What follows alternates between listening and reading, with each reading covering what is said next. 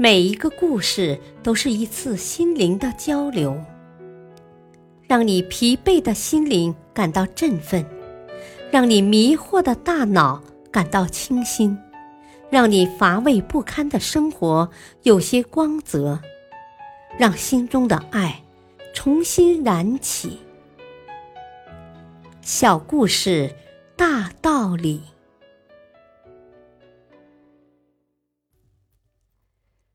生活篇，与嫉妒说再见。在很多时候，嫉妒是人与人之间友谊破裂的罪魁祸首。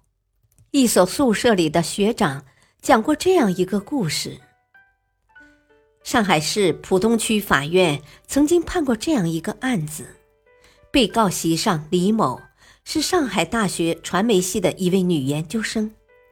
而让人难以想象的是，将他推上被告席的却是同宿舍的一个同学田某，而且两人堪称该系的一对姊妹花。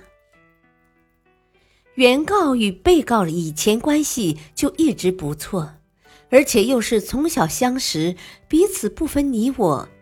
由于两人的成绩不相上下，因此彼此又在暗中较劲儿。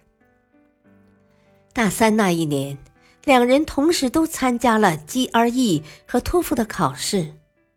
原告田某因为成绩较理想，于是就向一所美国著名大学提出了奖学金申请。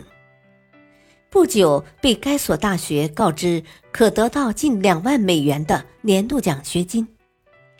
他闻知这一消息后，高兴万分的等待对方发送正式录取通知书。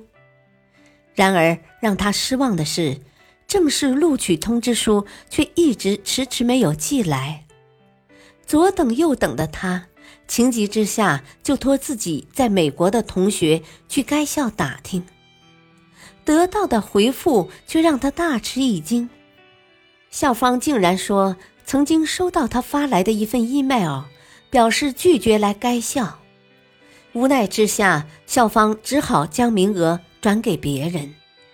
这究竟是怎么一回事呢？我并没有发过 email 啊！犹如五雷轰顶。在闻听这一消息后，他陷入了冥思苦想之中，却始终不知所以然。后来他多方调查，才发现。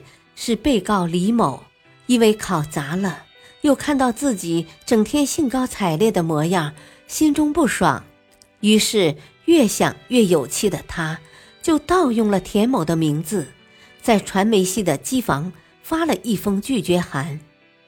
怀着愤怒的心情，田某将此事诉诸法庭。可以这样来说，在上述案件中。是嫉妒害了这两个少女。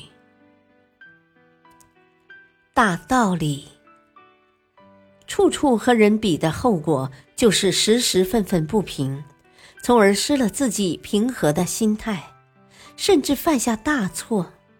所以生活不必太计较，坦然面对人生的得与失，那么你的人生会变得更加幸福。